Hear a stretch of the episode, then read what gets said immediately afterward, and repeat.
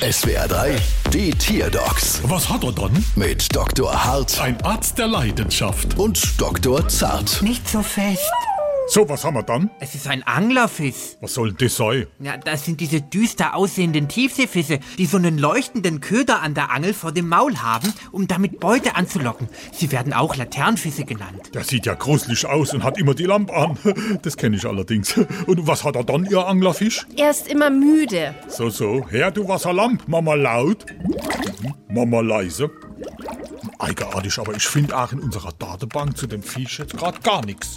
Der Äh, Chef, das könnte daran liegen, dass über diese Tiere nur sehr wenig bekannt ist, weil sie erst ab einer Wassertiefe von 300 Metern abwärts zu finden sind oder weil der Laptop aus ist. Ah, Wie äußert sich das denn, dass Ihr Anglerfisch immer müde ist? Na, Sie sehen es doch. Ihm fallen ständig die Augen zu, aber er schläft einfach nicht ein. Es ist irgendwie komisch. Na, das wird an der Laterne vor dem Gesicht liegen. Wie soll er denn da schlafen können? Ah, klingt logisch. Hättest denn schon mal mit Fleischknepp versucht? die frisst er nicht. Ja, nicht zum Essen. Stülpe sie dem dauerwachen Wasserzippel einfach einen Fleischknopf über die Laterne drüber und schon kann er pennen. Da guck mal. Wahnsinn, er schläft. Tausend Dank. Ach, so viel sind's nicht. Hä? Sag mal, 950. Bald wieder. Was hat er dann?